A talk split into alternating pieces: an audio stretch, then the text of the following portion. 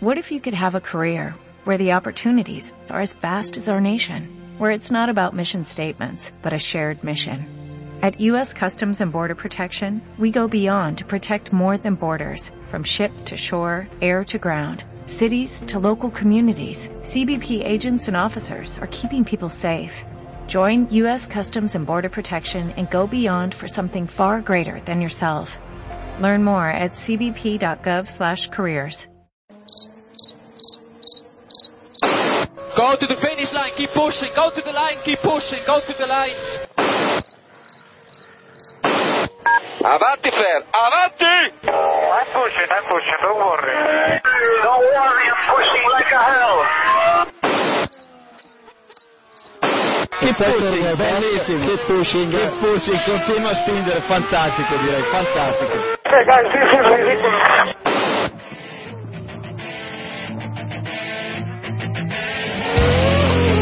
Comienza Keep Pushing, tu podcast de Fórmula 1.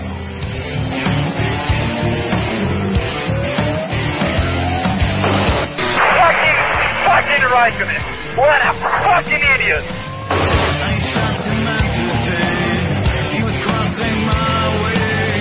So give me a full power then. Just let me alone, I know what to do.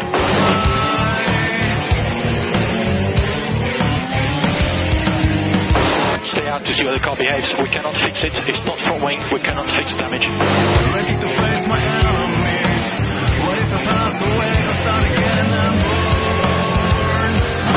think you have to leave a space. All the time you have to leave a space.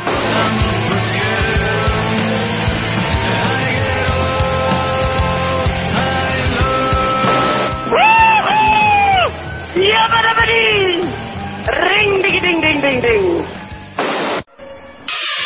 drive, Seb. Great job. You managed that fantastically well. Brilliant drive, brilliant drive. Well done. boys. Ichiban, Ichiban. Yes, boys. Unbelievable. We stayed there, patient. Great job. Great job. Thanks a lot for bringing the car back. Unbelievable. You're the best team in the world. Thank you very much, guys. I love you. Yes, Ichiban. Hola a todos y bienvenidos al capítulo número 103 de Keep Pushing Podcast. Eh, esta semana eh, venimos a hacer el post Gran Premio de Japón, pero tenemos que empezar eh, un poco un poco tristes, un poco recordando a, a una expiloto que se nos ha ido este fin de semana. El viernes por la mañana, el pasado viernes por la mañana, nos enterábamos de la, del fallecimiento de María de Villota, fruto de sus eh, heridas de- por el accidente que tuvo en ese test con, con Marusia, que le hizo perder eh, un ojo, entre, entre otras cosas. Y bueno, desde aquí, nada, mandar nuestro apoyo a la familia y a todos sus, sus allegados y, y recordarla que, aunque bueno, es cierto que a veces la hemos criticado por su, bueno, por su faceta de piloto, pero desde luego que como, como persona era una magnífica persona. Yo tenía el placer de conocerla personalmente y creo que alguno más de mis compañeros también.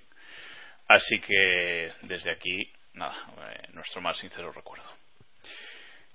Y ahora vamos a intentar eh, recuperar el ritmo y os presento presento ya a la gente que está conmigo, mis compañeros de todos los podcasts, eh, que a ver si conseguimos alegrar esto un poco más, avanzando avanzando en el podcast. El primero de ellos, David Sánchez de Castro. Buenas noches, David. ¿Qué tal? Buenas noches a todos y todas y desde aquí el recuerdo a María y bueno, nos quedamos con la sonrisa, no con sus méritos deportivos, que tampoco tenía mucho que, brillar, mejor como persona que como piloto y, y bueno, un ejemplo yo creo de superación que nos dejó una sonrisa para siempre y que siempre nos acompañará. Diego Otero. Buenas noches, Diego. Buenas noches, ¿qué tal? Eh, también está con nosotros Héctor, Héctor Gómez. Buenas noches, Héctor. Buenas noches a todos. Y por último, Iván Illán. ¿Qué tal, Iván? Buenas, pues bueno, ya recuperados un poco de, esa mala noticia que, tuvimos. Por encima de todo están las personas, como bien escribimos ese día ese día en Twitter y la verdad es que fue un, shock y una noticia impactante muy muy dura. Pero bueno, ¿qué le vamos a hacer? La vida sigue para todos. Bueno, después de esa dura noticia, tuvo que disputarse igualmente el Gran Premio de Japón. Eh, un gran premio que el domingo empezó con un minuto de, silencio organizado por los pilotos, eh, bajo la, batuta de Pedro de la Rosa y la GPDA, la, la Asociación de Pilotos, que si no es eh, por la asociación no se habría hecho nada, por la FOM puso trabas para que se emitiera en televisión, etcétera, etcétera, pero bueno, al final con un poco de apoyo de, de la FIA se hizo un minuto de silencio en un garaje, una cosa un poco encubierta, pero que al final sí, sí se mostró. Y bueno, con esas comenzó un gran premio eh, en el que Weber salía desde la pole, sorprendentemente, y que no fue tan aburrido como los anteriores grandes premios. Bueno, Corea tampoco nos había dejado demasiado mal sabor de boca, pero eh, en Japón vivimos un gran premio divertido, sobre todo en lo que en, en, lo que tiene que ver con la lucha por la por la victoria. No sé qué, os ha parecido este gran premio de, Japón, ¿cómo lo habéis visto, Héctor? No, una carrera de verdad es que muy entretenida. Eh, la mejor tal vez de estas últimas cuatro o cinco carreras eh, para mí y bueno yo creo que si, si no me llevo un insulto en Twitter es que no ha sido buena carrera y en esta carrera me llevé varios así que grande muy, muy buena carrera ¿por algún motivo en particular o...? no, no, después ya lo comentamos mejor después, después. Diego, ¿cómo, ¿cómo viste en general este Gran Premio de Japón en el que Vettel, del que Vettel, vamos, no, no sale campeón todavía? Pues ha sido una carrera interesante. Vettel aún no es campeón, pero bueno, ha dejado el título bastante visto para la sentencia, aunque de eso hablaremos luego. Y no sé, se agradece una carrera un poco con un poquito de salsa después de las de los últimos grandes premios que hemos tenido. Y así que esperemos que esto continúe bien cuando volvamos a algún circuito, que será en Estados Unidos, creo, si memoria no me falla. Entendiendo como circuito en el lugar Algo donde que no hay sea una carreras mierda. divertidas. Ya, vale. Algo que Eh, no sea una mierda. correcto. David, ¿tú qué opinas de, del Gran Premio en general? No, bueno, fue un gran premio bastante bastante en- entretenido con peleas arriba y abajo que eso se echaba se echaba de menos. Eh, hubo un momento de tranquilidad, mm, yo creo que al principio de la carrera cuando estaban ahí en la batalla justo entre antes de la primera parada y tal, pero pero después todo se volvió un poco loco y bien, una, gran carrera, una gran actuación de Vettel como es es costumbre, una actuación muy buena de Red Bull, aunque un poco ilícita, luego, bueno, ilícita no, un poco antideportiva en mi, en mi opinión, luego lo hablaremos, y con protagonistas de los que no suelen ser habituales, que, que está bien que estén ahí también.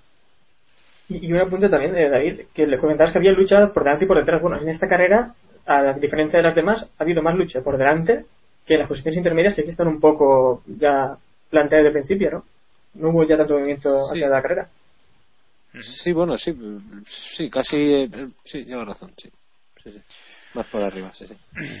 Bueno, Iván, ¿tú cómo, cómo viste la carrera? Una carrera emocionante quizás por el hecho de que Vettel no salió en la pole. Sí, tácticamente muy, muy espectacular, aunque en pista quizá no tuvimos esa emoción porque la batalla se desarrolló un poco más en, en los boxes, pero sí, eh, sobre todo dio, dio la, la sal la, y la pimienta la, dieron, la dio Grosjean poniéndose por delante de los dos Red Bull y los Red Bull en esa envolvente que le hicieron que, que le ganaron la, la carrera por, por la mano porque yo creo que muchos eh, hubiéramos apostado por, por Grosjean como ganador de la carrera después de ver las primeras vueltas y de ver que Vettel no estaba del todo fino. Bueno, un problema, un problema en, en el KERS le impidió a Vettel el sábado hacer la pole. Eh, se la, la hizo su compañero de equipo. La, la primera pole de Vettel del año, que si no me equivoco. De Weber. De perdón, sí. De, de Weber del creo que año. lleva alguna más. Sí, vete alguna, alguna sí lleva, sí. Primera pole de, de Weber del año. Pero bueno, en la salida, eh, y con esto ya pasamos a, a los mejores, si os parece, a los mejores del Gran Premio. En la salida Grosjean, que salía cuarto, se puso, se puso líder, salidón de, del francés, y que fue, junto con los dos Red Bull, le- de los mejores de- del Gran Premio. Fueron tres coches que estuvieron en un ritmo muy superior al resto. De hecho, viendo la clasificación final, eh, se ve claro. Por ejemplo, Fernando Alonso acabó a unos 36 segundos de, de Grosjean, del tercero, y, y, los, y los tres primeros en, en 10 segundos, ¿no? Con lo cual se ve que fue una carrera una carrera 3, digamos, en la que Grosjean, como decíais, empezó muy bien, pero luego no, no pudo con la, el solo contra la estrategia de, Red Bull. Grosjean ha cambiado de verdad o esto es temporal y va a volver a, a las andadas, Iván? Yo lo comentábamos la semana pasada, yo creo que Grosjean ha mejorado muchísimo, eh, también le ha venido bien el cambio de neumáticos. Este fin de semana hizo la mejor salida que yo creo que he visto en, en Suzuka en, en, muchos años. De hecho, Weber es el, el, primer tío que pierde la pole desde hace chorrocientos años en, bueno, pero eso Suzuka, en la primera curva. Sí, sí, sí, pero bueno, eh, Grosjean salió cuarto y se puso primero en la salida en, en una arrancada en la que no hay prácticamente metros para nada y tengo la sensación de que, de que le está ganando la mano a, a Raikkonen y es una, una muy buena señal para él porque de cara al año que viene yo creo que si había alguna duda sobre su futuro la, la está resolviendo. Héctor. Sí, a mí me recuerda un poco... Espera, eh, perdón, Héctor. ¿qué, me, ¿qué pasó? no, también eh, creo que Grosjean hizo... Fue el único piloto ¿no? que pudo plantar un poco cara a los, a los Red Bull y también, como decía Iván, destacar esa salida que he visto mucho comentar que salieron mal eh, Weber y Vettel, y creo que no, creo que fue en realidad más mérito de, de Román Grosjean eh, con esa fantástica salida que de mérito de, de los demás. Es la primera vez que Vettel pierde una posición en la salida este año. Sí, salió, salió realmente mal. Eh, los dos Red Bull yo creo que salieron mal porque también Hamilton se les pone, eh, les da guerra, vamos, pero bueno, eh, fuera de eso la salida de Grosjean espectacular. David, ahora sí. Eh, no, decía que me el final de bueno esta recta final de temporada que está haciendo eh, Grosjean me recuerda un poco a la de Felipe Massa de la temporada pasada que, bueno que estuvo bien. De hecho Massa posiblemente salvaría su puesto en, en 2013 en Ferrari gracias al podio que consiguió el año pasado aquí en Japón. Eh, y yo creo que Grosjean por la no sé si la madurez o el, o el, momento que está pasando ahora mismo Lotus, que yo creo es un momento un poco indeciso, ¿no? Que con, con la marcha, con el mal rollo con el que se está yendo Kimi, yo creo, de, del equipo, eh, Grosjean ha, ha, asumido un papel que, que quizás es lo que se le pedía, ¿no? Eh, no sé. Creo Kimi, que la. Kimi ya está pensando más en el año que viene, quizás. O... Claro. No sé si es eso o, o que realmente en Lotus ya le han no les gustó el tema de la rueda de prensa que dijera lo de que se iba por, por dinero, que no le estaban pagando, porque la verdad es que levantó una alfombra que quizá en Lotus estaba muy bien tapada y que no, eh, no sé, no, no creo que les gustara. Entonces, posiblemente Grosjean está asumiendo ese papel preponderante que, que se le pedía o que en teoría intentaba tener durante toda la temporada y que por las actuaciones de Kimi no, no ha podido, ¿no? Pero vamos, creo que es buena noticia que, que Grosjean esté, esté bien, una buena noticia para Lotus que, que la necesita. Yo creo que es cuestión de neumáticos, no, no le veo otra, otra cosa. Yo estoy bastante con Iván. Creo que desde el cambio de neumáticos Kimi ha perdido bastante en clasificación, aún más, y esto ha ayudado a la vez. Grosjean se ha adaptado, parece que sí le han beneficiado los neumáticos, que desde que ha habido el cambio se ha encontrado más cómodo en el coche, tanto los sábados como los domingos, y esa subida de rendimiento de Grosjean, unida a los problemas de Raikkonen el sábado, porque el domingo realmente le estamos viendo rendir al nivel al que nos tiene acostumbrados, siestas temporales aparte durante la carrera, eh, yo creo que es más una cuestión de que los neumáticos han favorecido a Grosjean más que a Kimi que otra cosa. Es cierto sí. que sí que ha salvado bastante los muebles porque todos lo veíamos bastante bueno, yo creo que menos en Lotus todos veíamos dudosos a Grosjean ahí porque no había demostrado suficiente y ahora sí que con estas actuaciones si termina así la temporada desde luego se merece por lo menos una oportunidad el año que viene. Bueno, pero, pero vale, el tema de los neumáticos evidentemente es, es determinante, pero pero no me puedo, o sea, eso no explica por qué Grosjean hizo una muy buena carrera este este fin de semana. Más allá del rendimiento puro del, del Lotus, que fue muy bueno, evidentemente, eh, no sé, la salida, las vueltas que aguantó delante, que no llegó a, escaparse de, de, los Red Bull, pero aguantó bien, más o menos, y, y, el final de la carrera, que supo soportar la presión de, de Weber posiblemente mejor de lo que de lo que todos nos esperábamos y no sé yo creo que, que está cuajando una gran un gran momento. O sea que ojalá siga siga así hasta final de temporada pues será buena noticia para nosotros bueno segundo segundo podio consecutivo de Grosjean. Eh, y bueno veremos, veremos por cierto un dato un dato al, al respecto del podio de Grosjean. Es la primera vez que queda tercero sin que Kimi Raikkonen sea segundo que me parece curioso. La semana pasada lo comentábamos y justo la semana pasada comentábamos este esta estadística chorra pues nos la ha roto este en este gran premio ¿Dónde veis que, que por qué Lotus es ahora mismo el rival más importante que tiene Red Bull? O sea, eh, ¿dónde, ¿dónde metéis esa mejora en comparación con el resto? Hombre, eh, bueno, personalmente yo veo que ese cambio de chasis al, al- a la batalla larga les ha, les ha beneficiado y supongo que habrán vuelto a entender los neumáticos. Eh, que les cambiaron y tuvieron ahí un pequeño bajón. También hubo dos abandonos de Kimi por ahí. bueno, eh, ahora han vuelto a recuperar. Parece que yo también creo que han querido meter más caña ahora hacia final de temporada para eh, cerrar ese acuerdo de patrocinio que tenían con, con ese fondo de inversión que no estaba del todo cerrado y parece que ahora, hoy, salía que, que está a punto de, de cerrarse. Yo supongo que necesitaban también este empujón para la parte económica pensando en el futuro. Y, y el de DRS también, ¿no? Que tantas alegrías ha dado a, a Lotus. Sí, sí, cerrado. Anda que. Bueno, eh, nadie más quiere decir de dónde ve que ha salido esto de Lotus, lo que ha preguntado Iván. Vale. Pues vamos con, con el segundo de los mejores, con Sebastián Vettel, que ha vuelto a ganar, aún no saliendo desde la pole, eh, y con uno de los puntos, si no el que más, uno de los más calientes de, de la carrera, una de las eh, mayores polémicas del fin de semana, ¿no? que es esa estrategia a dos paradas por, por la estrategia a tres paradas de, de Weber, que, que ha dado tanto que hablar. Eh, pero antes de entrar en eso, me gustaría que os centrarais solo en la carrera de Vettel. ¿Cómo visteis a Vettel? Eh, ya hemos hablado un poquito de su salida, pero en la carrera en general. Eh, por ejemplo, David, puedes empezar. Antes de entrar en la polémica, por favor. si, si nos quitamos la, la polémica de encima, yo creo que Vettel bueno, hizo una carrera muy muy en su línea. La verdad es que está teniendo un final de temporada prácticamente perfecto, eh, quitando el error de la de la salida que más que error propio, no sé quién lo decía antes, es mérito de de Grosjean, que hizo una, salida espectacular. Vettel hizo lo que debía hacer.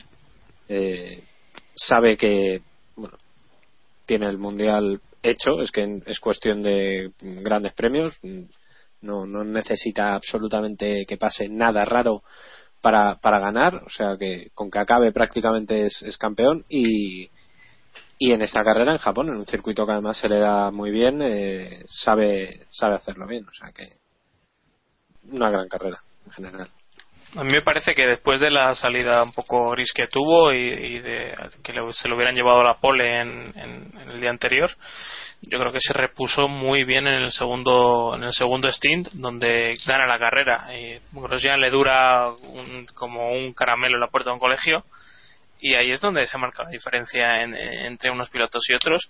Luego hablaremos de la estrategia, pero esos detalles son los que eh, definen si al final ganas o, quedas en el podio, eres segundo tercero. Y Vettel este año eh, no está fallando en, ningún, en ninguno de esos detalles. En la salida los está clavando. Cuando ha tenido algún momento en el que luchar con otro piloto, ha, ha sabido salir adelante, no ha tenido ningún accidente. Así que poco, poco que objetar. Sí, porque aún así, este, eh, este fin de semana, Vettel no ha tenido un fin de semana fácil, aunque pueda parecer al contrario, porque el, el sábado problemas con el KERS que le impiden hacerse con la pole, cambio de piezas en el KERS el domingo antes de la carrera, mala, sali- perdón, mala salida, eh, pero luego, al final, bueno, no marcó la vuelta rápida tampoco, pero al final Dios, ha vuelto a ganar la carrera. eso es un trauma, no marcar la vuelta rápida. De hecho, de hecho ha sido Weber el que le ha reventado eh, tanto la pole como la vuelta rápida para desgracia de los que apostábamos por Vettel en, en la porra Castrol. En la vida de otros. Servidor. Servidor. Y, y sí, sí, sí.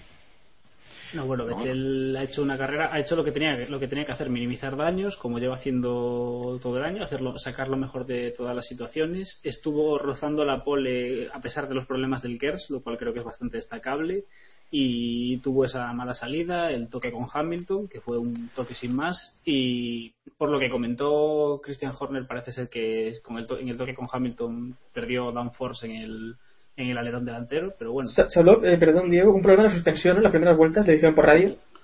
Sí, No sé. que tenía tocada la suspensión y con el por el golpe con el, la parte de atrás del Mercedes, pero vamos, no Sí, no pareció, no parece que fuese un daño muy, muy grave, pero bueno, el, a pasar de ese primer stint que fue un poco, eh, un poco malo, a- aún así lo fue capaz de estirarlo lo suficiente para que su estrategia final funcionase, porque gran parte de la clave de la estrategia, de la que hablaré- hablaremos luego, es fuese alargar ese primer stint. Mm. A partir de ahí hizo una carrera perfecta, hizo todo lo que tenía que hacer en el momento en el que lo tenía que hacer, que es lo que a lo que nos tiene acostumbrados y quizás por eso lo valoramos menos, pero fue una gran carrera de Vettel. Y que además por primera vez esta temporada creo que vimos a un Vettel realmente al límite. Le vimos varias veces pasarse de frenada, algún algún problema. No vimos eh, ese Vettel que nos tiene acostumbrados, ¿no? Que no... O sea, sobre no raíles, iba, como so- si no no iba sobre raíles este fin de semana, que se suele decir, ¿no? También hay que decir que Suzuka es un circuito que ya lo vimos en los libres, que es un desafío para los pilotos y que más o menos hemos visto a todos fallar este, este fin de semana. eh. Yo creo que que penalice mucho los errores y, y que, y que sea tan tan distinto al, resto del circuito porque es un circuito rápido pero en el que también tienes zonas de, en las que tienes que tener carga para para poder trabajar bien con el coche yo creo que supone un desafío para los pilotos y se nota la vergüenza a más de uno Vale, pues ahora sí, si os parece entramos en, en esa polémica de la estrategia. Eh, recordemos la situación antes de las primeras paradas. Eh, Grosjean lideraba la carrera, Weber segundo, Vettel tercero. Hacen la primera parada y luego cuando llega el momento de, de- de hacer la segunda, bueno, tras la primera parada, en principio ambos Red Bull iban a ir a una estrategia de dos paradas, que era lo que tenían, lo que tenían planeado pero poco después del primer Sting le comunica a Weber que él va a ir a, a- tres paradas. Por, por lo que fuese, ahora lo comentamos Eh, le comunican que va a ir a tres paradas lo cual le hace perder la, la victoria en opinión de, de muchos entre los que me incluyo. Y mientras que Vettel sigue yendo a dos eh, y eso cuando llega Grosjean tras la segunda parada lo adelanta sin, sin problemas y se encamina hacia la victoria mientras que Weber tras su tercera parada también detrás de Grosjean eh, tarda cinco vueltas en, en pasarlo y luego ya, ya no, no le es posible alcanzar a, Vettel que le había adelantado precisamente en, en las paradas entonces está la polémica. Me gustaría empezar por Héctor, que quizás es el que tenga una opinión a- al que he leído por Twitter un poquito más radical con, con el tema este fin de semana. Así que a ver, ¿qué, qué, qué te pareció la estrategia de Red Bull, Héctor? Que yo no tengo nada claro, la verdad, porque en un primer momento sí que me indigné bastante, eh, porque me pareció una clara estrategia para cambiar las posiciones en Red Bull y utilizar a Weber eh, como un cebo para criticar en el Lotus, eh, algo que no veía muy comprensible por cómo está el campeonato, pero eh, tampoco tenía este fin de semana la tabla de tiempos, porque está fuera de casa, eh, simplemente tenía a Bigfoot un poco informándome, que de paso lo agradezco, le mando un saludo, y bueno, tras mirar los tiempos sí que me parece que sí que comprendo un poco la estrategia de Weber, más que nada porque comentaba antes también Diego de la primera parada. Que Weber para en la vuelta 11, o así creo, y, y Vettel en la, creo que fue en la 15. 14 Las sí. cuatro vueltas, sí, unas tres o cuatro vueltas de diferencia que hubo ahí. Eh, la que no entiendo de Weber es la segunda parada, que para mí sí que la hace muy muy pronto, 14 vueltas más tarde 14 vueltas más tarde, mientras que Vettel alargó muchísimo. 23 23, bueno, veo ya que iban a ser todos los datos aquí. Ahí, Vettel para en la segunda en la 37 y, y Weber en la 25 Por eso, esta segunda parada es la que no se entiende muy bien. Pero la verdad es que con estas con estas dos paradas no sé si, eh, si Weber podría haber. Sí que podría haber terminado porque creo que Raikkonen iba más o menos con la misma estrategia. Pero vamos, Sí, pero- que la diferencia pero al final iba a ser la misma, me parece. Pero Raikkonen no cuida los neumáticos como Weber, eh, macho. No, hombre, yo digo por el, por el primer Steam que también para en la vuelta 11. Por eso digo que más o menos iban. Podrían haber llevado una estrategia más similar. No, no, la, la estirando teoría, las- la segunda parada. la teoría oficial es que, o, la historia oficial, o como quieras llamarle, es que Red Bull decide tras la primera parada cambiar la estrategia a Weber porque al desmontar los neumáticos de los coches del primer stint ven que, que Weber los ha gastado mucho más que mucho más que Vettel y que no va a aguantar. Pero digo yo, esos neumáticos de ambos eran los neumáticos medios eh, y luego en el resto por el resto de la carrera montaron montaron duros con lo cual no no pueden prever el mismo el mismo desgaste de neumáticos no entonces yo por eso no entiendo y me parece que Re- creo que Red Bull también quiso jugar a dos bandas ahí con Grosjean para ver si, si Lotus picaba pero creo que si querían jugar a dos bandas podían haber hecho a- a- haberlo hecho al revés, no haberlo hecho con, con Vettel, que era el piloto que en ese momento que en ese momento iba detrás. Pero vamos, yo, No, pero yo esa teoría no, que no la compro mucho. que- ¿no? Sí, sí, Héctor. Quiero decir, Jacobo, que creo que eh, con esta con estas cuatro vueltas de ventaja que le, le llevaba Vettel por haber parado más tarde, creo que al final de todo hubiera quedado Vettel por delante de Weber. En caso Sí, pero si yo, pero claro, eh, si eso no, no, no, no lo niego, pero a ver, a ver Iván, ¿qué nos tiene que decir? Que tiene los datos.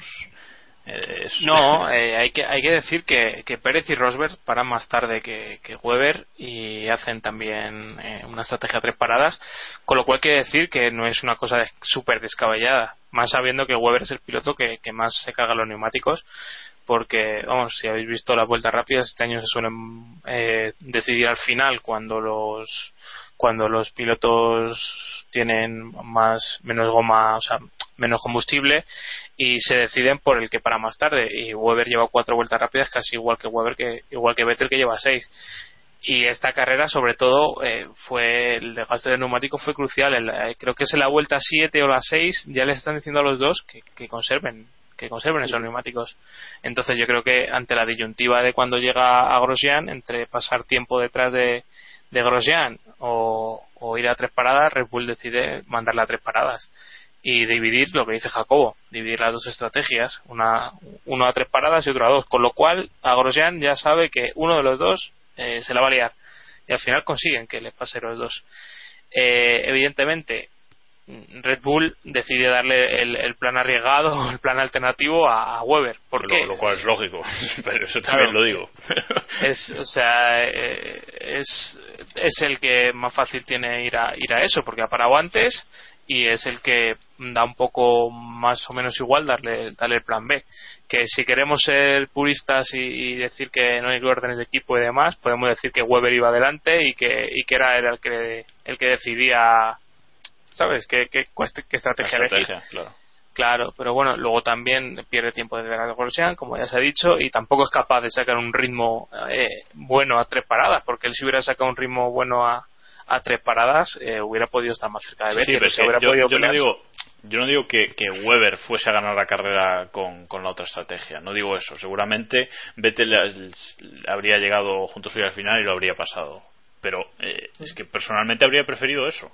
Habría preferido eh, verlos juntos en pista, tal. Lo que pasa es que quizás también Red Bull es lo que quería, lo que quería evitar. Diego. Sí, claro, es un factor también. A Dale, ver, digo. eh, partiendo, partiendo de la base de que creo que ambas estrategias son perfectamente buenas para ganar la carrera si se ejecutan correctamente. Sí, pero de los siete Eh, primeros solo Weber la hace. Sí, vale, lo que quieras, pero, esa- pero la, pero la estrategia de Weber, pero la estrategia de Weber es perfectamente válida. Es decir, la estrategia de tres paradas, si la ejecutas bien, era eh, con un coche como el que tenía Weber o como el que tenía Vettel, es, igual de buena para ganar la carrera. Y de hecho, Weber perdió la carrera en esas cinco vueltas que se tiró para adelantar a Grosjean, a pesar de tener No neumáticos muchísimo, muchísimo más nuevos. No Y me estoy de parece- acuerdo. Y me parece que lo, me parece que si Vettel entra, no sé si hemos dicho, cinco cinco de cinco vueltas más en el primer stint, es lógico que Tres. optes por darle tres. Entonces, no, si son tres vueltas, no. A ver si Hay, ya- hay los betelistas. Hay los vetelistas. No, hombre, no voy a defender. No, realmente cuando vi la carrera me, me pareció, eh, mi primera eh, impresión fue que sí que Red Bull había beneficiado a Vettel, pero como, como comenta Iván, y después de leer, por cierto, el, el, el análisis que hizo Sergio Marcus del Gran Premio esta tarde, eh, me parece que es bastante lógico lo que ha hecho Red Bull y que sí es cierto que Weber desgasta mucho más los neumáticos que Vettel, que había hecho menos, eh, menos vueltas un steam más corto que Vettel y por tanto parece bastante razonable darle a él la estrategia de tres paradas. Si, hubiese, si se hubiese deshecho de Grosjean a la misma velocidad a la que lo hizo Vettel, podría haber llegado perfectamente junto a su compañero de equipo. Luego habría que ver que hubiese, cómo hubiese actuado Red Bull en ese caso, pero pero vamos, no me parece lo más, no me parece una no me parece que, haya conspiración ni que Red Bull beneficiase a un piloto sobre otro. Y con más diferencia, con más diferencia de compuestos, ¿eh? Cuando Weber llega a Grosjean tiene su neumático mucho mejor de que lo que lo tiene Vettel cuando llega a Grosjean. Es que David. antes de, espera, antes de darle paso a David, decir que no es que no es que a mí personalmente no es que me parezca mal que, Red Bull apueste por Vettel, o sea, faltaría más, su primer piloto y es el que va a ser campeón del mundo.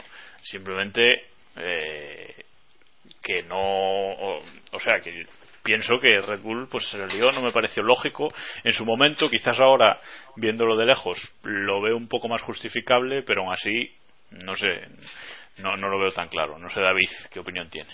No, yo, yo, a ver, eh, con todos los datos que, habéis aportado, que no tengo absolutamente nada que, negar y posiblemente llevéis razón, mm, yo no creo que lo de las tres paradas sea, sea lo mejor, pese al rendimiento de, de Weber a final de carrera, pese a que posiblemente llegaría con los neumáticos muchísimo peor a final de carrera, se nos, eh, se nos olvida el detalle de que siempre los neumáticos a final de carrera sufren un desgaste mucho menor porque tiene el coche menos peso. Es una cuestión física que no vamos a descubrir aquí ahora mismo. ¿no? Por tanto, yo creo que eh, Red Bull, mm, al ver sencillamente que Weber eh, iba a llegar peor al, al final de carrera, sencillamente cubrieron la victoria de, de Vettel. Es decir, ante la duda siempre va a ganar Vettel. Cosa que es lógica porque, como habéis dicho, bueno, pues es el, piloto líder, es el que les ha dado tres títulos mundiales, va para el cuarto, y, Weber, pues bueno, pues da lo que da, o ha dado lo que, lo que ha dado, ¿no? Pero creo que es por una cuestión, no sé, romántica si queréis, yo esta carrera hubiera apostado por Weber, porque Vettel no necesitaba esta victoria imperiosamente, o sea, si no es, campeón en India, lo será en Estados Unidos y si no lo será en Brasil, segurísimo es que no hay nadie que lo, que lo dude. Por tanto, yo creo que podían haber amarrado la, victoria de, Weber perfectamente. Estirar la primera parada un poco más, aunque es verdad que llegaba con los neumáticos un poco peor, o estirar la segunda. O sea, no, no hacía falta. Porque yo creo que la clave está en esa vuelta 25, que es en la que le avisan a, a Weber, en el que, oye, vamos a cambiar de estrategia y vamos a ir a tres paradas en lugar de dos. Cuando es el único piloto de los siete de arriba que ha perdido posición con respecto a la primera parada, creo que está claro que, que le han perjudicado. No sé si la o sea, no, sé si esa era la intención para cubrir a Vettel o, o no.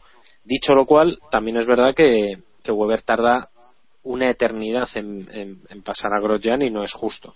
Tampoco que, que le achaquemos todo toda la culpa o toda la responsabilidad a lo que hizo a lo que hizo Red Bull. Es verdad que Weber debería haber bueno, en teoría debería haberse quitado a, a Grosjean en la primera vamos, la primera vuelta casi. Yo creo que aquí, por mucha opinión distinta que tengamos sobre esta estrategia de Red Bull, lo que tenemos claro es que si Weber tenía alguna opción de ganar la carrera, se la cargó el solito detrás de Grosjean. Llegando, llegó como un avión al, mm, Lotus y luego mm. no lo pudo pasar. Mm, pero no sé yo qué hubiera pasado si llega a pasar. ¿eh? Que sí, que sí, sí, sí, eso está claro. Pero luego cuando tienes a Vettel delante, ¿qué? Bueno, pero eso es otra historia. ya luego tendría que pasar, claro, bueno, es pero, que... Pero, sí, pero, cuando, pero para eso, para poder quejarte de la estrategia, deberías como mínimo llegar a ese punto. Yo, eh, yo creo. Yo creo que por eso precisamente Weber no se queja al final. O sea, por eso Weber se sonríe y tal y se, se, bueno, pues se resigna en plan, pues vale, pues la estrategia no ha sido posiblemente la mejor para mí, pero yo tampoco he actuado en consecuencia como para, sobre, para eso, ¿no? Sí, no, solo que quería hacer un pequeño matiz sobre lo de favorecer a Vettel o el romanticismo de dejarle la victoria a Weber, más allá de que no crea que haya favorecido a nadie, sí que me gustaría decir que eh, si llegamos la semana que viene a la India y en los libres uno Sebastián Vettel se da una galleta contra un muro y se rompe una pierna, Da igual, gana el mundial igual, o sea, no hay otra. Y al final, olvídate, y al final, gana, y al final pierde el mundial por cuatro puntos o por tres puntos. Que no, que, es imposible. no, que no. no, es imposible. Sí, es imposible. A ver, vale, no es una puta mierda, pero joder, A ver, 90 puntos de ventaja con 100 en juego. Es imposible Pero que digo, Fernando vamos Alonso gane no, todas las partamos, carreras. partamos de la base, a ver, Dios no quiera. Pero Favoriteado, pongámonos- por si acaso. No vaya a ser que se pierda un Mounet por el camino. Pongamos en el caso que yo qué sé, se descubre que Sebastián Vettel ha tenido una discusión con un taxista en Londres y le meten en la cárcel tres meses. Que no sería la primera vez que pasa en la Fórmula 1, ¿no? O con un periodista. Y- o con un periodista, eso. O sea, no sería la primera vez. Eh, ¿Fernando Alonso va a ganar las tres carreras que quedan? Las cuatro. Bueno, imagínate, bueno, Son las cuatro imagínate, que de repente en, en Maranello tenían escondido un, una sí. mágica y se la Sí. ponen al coche. Es decir, Sí. es una posibilidad. Vamos a asumir Tenían escondido a Badoer. tenían Imaginaos, imaginaos por un momento, imaginaos por un momento que la abuela de David tiene ruedas. Pongámonos.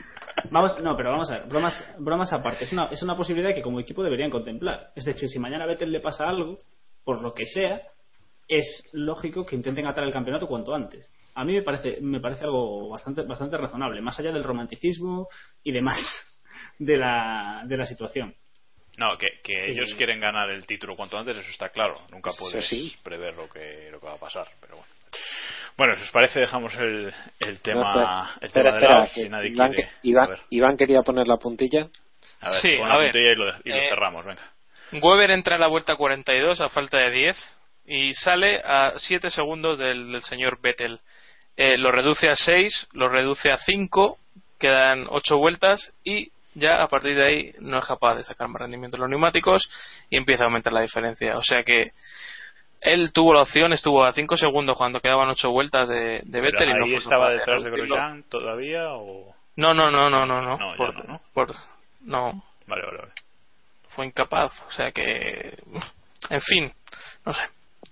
Es difícil de, de ver, no sé. Yo creo que la estrategia, como hemos dicho siempre, lo, la hacen buena los pilotos y la hacen mal a los pilotos también. No, Vettel tiene la capacidad de hacer sus estrategias siempre buenas, eso eso no lo vamos a negar. Eso Sí, con un, con un buen piloto y un buen coche puedes ir a cuatro paradas de- en Magny-Course. sí, El justo. desafío de Vettel sería hacer buena una estrategia de Ferrari. Eso sería un desafío. Eso Bueno, sería. eso sí, sí, sí, sí, sí. Bueno, pues dejamos a, Vettel y a Red Bull atrás y vamos con el último de los mejores, que hoy nos estamos estirando ciento y la madre, pero bueno. Eh, y vamos a poner aquí a, a Sauber, eh, el equipo en general, como, como el, el tercer mejor de ese gran premio. Porque han tenido un fin de semana espectacular. Nico Hulkenberg salía en carrera el séptimo, mientras que Gutiérrez salía el decimocuarto, bastante atrás. Pero luego en carrera terminaron juntos, terminó Hulkenberg sexto, un puesto por delante de su posición de salida, y pero Esteban Gutiérrez remontada hasta la séptima posición. Sus primeros puntos en el Mundial de Fórmula 1, los primeros puntos de un rookie este año, seis puntitos para Gutiérrez, que ayudan a, Sauber eh, en el Mundial de, Constructores a hacerse fuerte en esa séptima plaza y ojo con Force India que como, como se despisten igual, igual todavía caen de esa sexta posición. ¿Cómo, viste esa, ¿Cómo visteis a Sauber este fin de semana? Héctor. No, pues de nuevo otra vez eh, mueve por ahí arriba con Hulkenberg sobre todo colándose eh, entre incluso entre los superando a los Ferrari y todo. Eh, pero esta vez pues eso también vimos a Gutiérrez como decías y, y bueno por primera vez en los puntos de temporada. Y además el problema de, de Gutiérrez fue simplemente la, la calificación, ¿eh? porque la carrera la verdad es que la hizo bastante decente, no se puede poner ningún pero. La carrera de Hulkenberg no nos va a sorprender, estuvo rodando en posiciones eh, adelantadas, pero luego no pudo con Alonso mantener a Alonso y Raikkonen detrás y acabó cayendo a la, a la sexta posición, pero otro otro carrerón increíble de Hulkenberg, ¿no? Y también de su compañero en este caso, David. Sí, no, la línea, la línea mostrada en Corea, la verdad es que Hulkenberg está haciendo un final de temporada, bueno, Hulkenberg y más bien Sauber, el rendimiento que están mostrando es espectacular. Sinceramente, para mí son la, la gran y grata sorpresa de, de este final de temporada. Posiblemente los neumáticos sean el, el motivo fundamental, no solo de que les veamos con buen rendimiento en, en clasificación, sino también en carrera, porque en stints largos se les ve ya desde el viernes se les notaba un muy buen ritmo y, y la verdad es que los dos lo han hecho muy bien en esta carrera. Yo sinceramente me sorprendió mucho ver a Gutiérrez eh, a final de carrera ahí en- en esa posición porque yo le tenía totalmente perdido. No, sinceramente, no tenía nada ubicado a, a Gutiérrez hasta que ya pues quedaban cuatro o cinco vueltas y de repente le vi en puntos que, oye, se lo merece, son son unos puntos muy ricos para el campeonato, ah, son sus primeros puntos y, oye, pues eh, muy bien, muy bien por él. Eh, esperemos que, que, consiga alguno más porque su asiento, como vamos, el suyo y el de y eh, quizá no tanto como el de Hulkenberg, pero el suyo tampoco está seguro para el año que viene. ¿Y por qué lo esperamos? ¿Eh? ¿Cómo, ¿Y por, qué lo, por, qué lo esperamos? A mí me da un poco igual, en realidad, que se quede o no, eh, Gutiérrez. No, pues yo creo que tiene potencial, sinceramente. ¿eh? Tú lo dices no espero... porque te gusta su voz, de David, bueno, pero... Vale, sí, me, me, habéis pillado. O sea, quiero decir, por favor, queremos no a Gutiérrez. Eh, no, a ver, entre, entre, entre Gutiérrez y el señor de los grillos, por lo menos Gutiérrez tiene una voz divertida. Eso sí.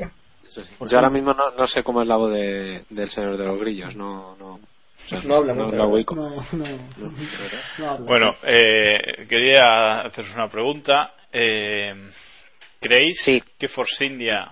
Se... Sí, vale.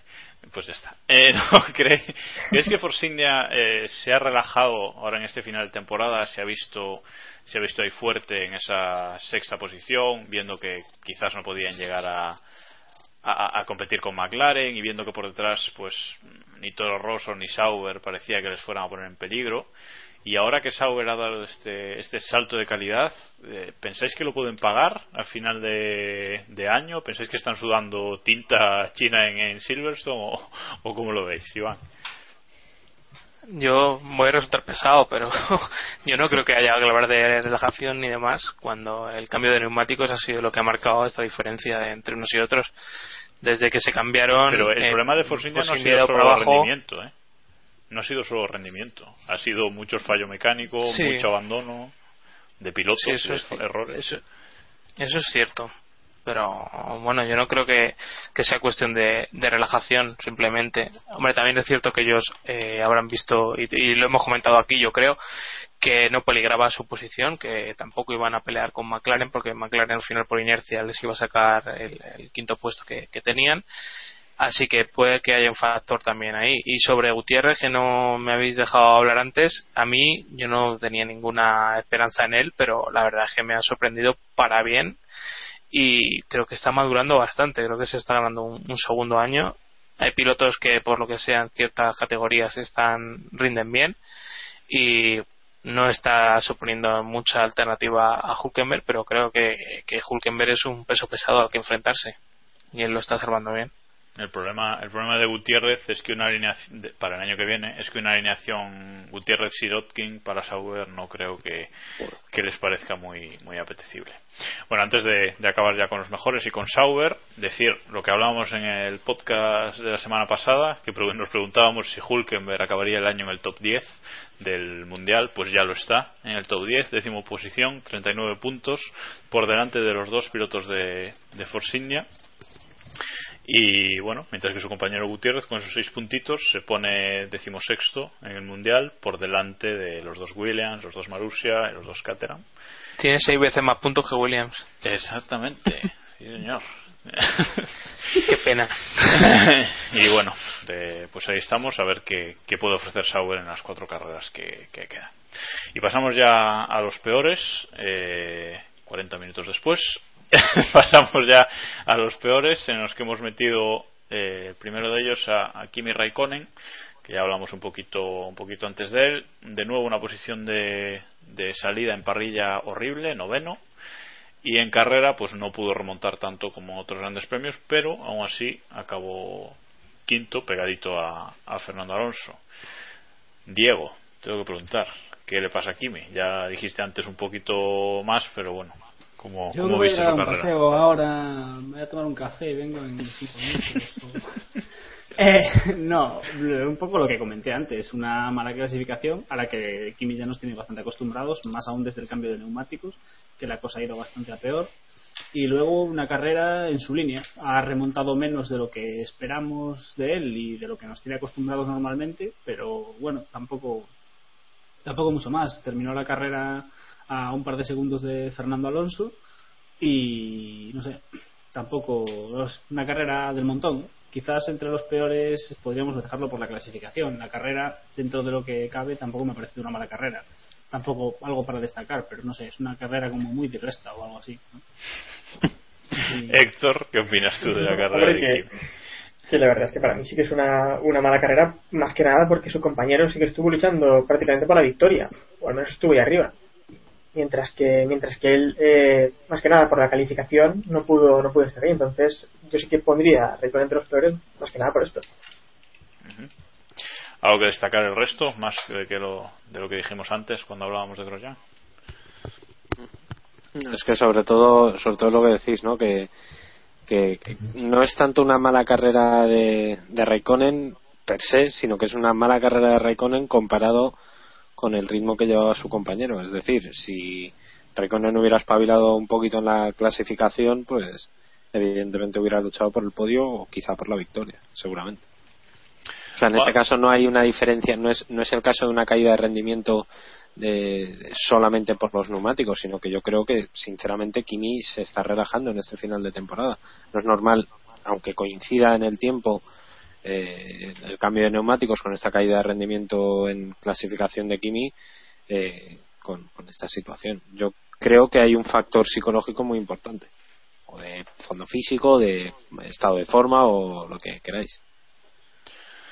Pasamos ya, si os parece, al segundo peor, entonces, que hemos puesto a eh, Pastor Maldonado. Eh, Pastor Maldonado que, bueno, salía, salía en parrilla en la posición. Ay, a ver que lo busque, no lo tengo por aquí. Decimoquinto, eh, dos puestos por detrás de su compañero Botas, pero luego en carrera, en la última vuelta, vio que era muy importante conseguir ese punto o algo que da la decimosexta posición hizo un adelantamiento bastante al límite sobre su compañero Bottas que bueno, pudo acabar en pudo acabar en, accidente entre los dos Williams para regocijo de para regocijo de algunos así que nada me veo obligado a preguntarle a Iván qué le ha parecido la qué le pareció la carrera de Maldonado. Pues nada poco le vimos carrera la verdad. Eh, eh, Puedes utilizar la frase de, de, antes de empezar a grabar si quieres, no, no pasa nada. No, no, mejor no no tenemos todavía un bufete de abogados que nos ayude, así que ahora que no, estoy muy de acuerdo con lo que con lo que dijo Botas, que, que básicamente que si él no se aparta del medio, pues se lo lleva por delante y, se, y se acabó eh, para él.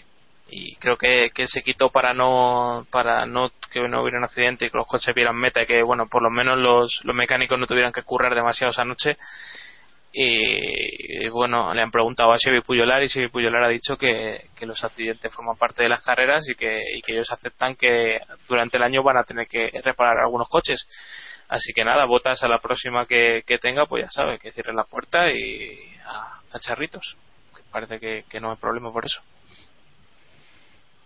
Bueno, ¿alguno más quiere comentar sobre Maldonado? Aunque ya está todo dicho, me parece a mí. Bueno, pues pasamos a pasamos a hablar Vaya comentaristas que no comentan, ¿eh? Bueno, no, hacen, bien que tenemos que aligerar un poquito esto. Si Yo creo que a Iván, a Iván se le empieza a, ver un tufillo así como a, rojo corsa, ¿no? Así, se le empieza a ver un, una tendencia... ¿Estás aprendiendo italiano o Andiamo. De aquí, de aquí a, de aquí a tres años, tranquilos. Bueno, y hablando de, del color rojo, vamos al último de los peores, que es eh, Felipe Massa, el inframundo de Massa, o como, donde lo queramos meter. Porque bueno, después de hacer una clasificación el sábado bastante decente para las opciones del coche, quinto en, quinto en parrilla por un octavo puesto de su compañero Fernando Alonso, el, la salida y, durante la carrera empezó bien, no, empezó mal, empezó, que se quedó ahí delante de, Fernando Alonso unas vueltas, pero a partir de ahí eh, ya vino el, descalabro. Eh, su primera parada por ir más rápido de la cuenta en el, en el pit lane, eh, drive-thru para Massa y a partir de ahí carrera horrorosa para, para Felipe que al final logró acabar en décima posición y rascó un puntito que de poco le vale a Ferrari en el Mundial de Constructores ahora mismo, pero menos mejor que nada algo es. David, Massa. Massa. ¿Qué podemos decir de, del ínclito Felipe Massa? Que Pues- corre para sí mismo, eh, tranquilos. Ahora. No, no, eso, No, eso está, eso está Menos- clarísimo. No. Menos mal. si Pues corriera sí, para pero- si, si fuera si fuera autónomo no tenía para comer. Pues yo creo que esa frase lo, lo resume todo, ¿eh? ¿No? O sea, eh, yo creo que lo peor de, Felipe Massa, aparte de el error en el, en el pit lane, que bueno, eso hasta cierto punto lo puedo llegar a entender de prácticamente cualquier piloto, porque es, es bueno, un error un poco de novato, pero bueno, puede pasar. Eh, la actitud que está tomando Felipe Massa en este final de temporada me parece bastante infantil, lo primero, y muy poco profesional. Eh, podemos criticar eh, su rendimiento, que evidentemente no está a la altura de, de un piloto de, de Ferrari y prácticamente ni de un piloto de, de Fórmula 1 en general, pero, pero lo que está claro es que si no puede pasarse por el arco del triunfo como se pasó las órdenes de equipo. Literalmente por el arco del triunfo, o sea, le dijeron que eh, no sé qué multiestrategia, no sé qué carallo. Que pase. Básicamente, déjate, pa- otra- déjate pasar, que viene Fernando detrás y necesita puntos para intentar el milagro este hipotético que nos quieren vender la moto, pero él cogió, pasó del asunto y no solo eso, sino que se resistió con Fernando Alonso como si Fernando Alonso no fuera su compañero. Y este chico se olvida que todavía viste de rojo. Aunque se está vendiendo para otros equipos para el año que viene, igual tiene que demostrar también que puede ser un, un valor, un activo para, para la labor de equipo, ¿no? Si a esto le unimos un rendimiento deportivo lamentable, como está demostrando, pues, en fin, muy, yo creo que se está cerrando más puertas de las que de las que se está abriendo. ¿no? Lo mejor de todo esto es que tra- tras la carrera alardeó de no haber eh, Sí, sí, hecho sí, caso sí. a, las, a las órdenes de equipo, que eso, eso en sí ya tiene tela, pero tiene más tela que luego Ferrari venga diciendo que van a seguir apoyando a Massa y que lo apoyan y que tal y cual y que hasta final de año y que ojalá el año que viene tenga un volante competitivo. Yo es que esto Sí, sobre pero todo... que- Sí, Pero ¿cuál es la alternativa? ¿Echarle? ¿Y subes a otro chaval? A Kobayashi. No, no echarle, pero no digas eso. un- Yo lo no veo, eso. Tienen ahí un chaval español jovencito. A Kobayashi. que- No, Kobayashi no, pero tiene un chaval ahí español jovencito que tiene experiencia en McLaren que yo creo que es un buen activo que puede despuntar. ¿eh? Sí, sí, con eso te digo yo que Alonso acaba perdiendo el subcampeonato si le ponen de compañero. Bueno, que, pero vamos, que en cualquier caso, eh, por mucho menos se, se echó a Alan Prost en, en sus tiempos. O sea que no, no entiendo muy bien este, esta especie de pulso que está teniendo eh, Felipe Massa con, con Ferrari, con. No sé, no, no lo entiendo. Es comprensible, está enfadado con ellos porque después de su gran rendimiento en las últimas temporadas no confían en él y van a fichar a otro piloto. Y Claro. Eso es duro para él. Más allá de eso. No, pero yo entiendo que, que Massa no ayuda a Fernando porque total eh, no hay lucha por el, por el campeonato y no creo que en realidad Ferrari la orden la diera, la diera por esto, simplemente por conseguir más puntos porque venía con, con mayor ritmo. Pero es que es eso, Massa debería ser un poco más agradecido con Ferrari, que es un equipo que en realidad ha dado más a Massa, creo, de lo que Massa ha dado al, a Maranello, ¿no? Pero si es que es una cuestión de profesionalidad, Héctor. Si es que, vamos a ver, Massa tiene que saber cuál es su papel en Ferrari. Su papel es el que lleva siendo toda la vida desde que fichó, prácticamente excepto en 2008, que fue el líder. Quitando ese año, ha sido el segundo piloto de siempre.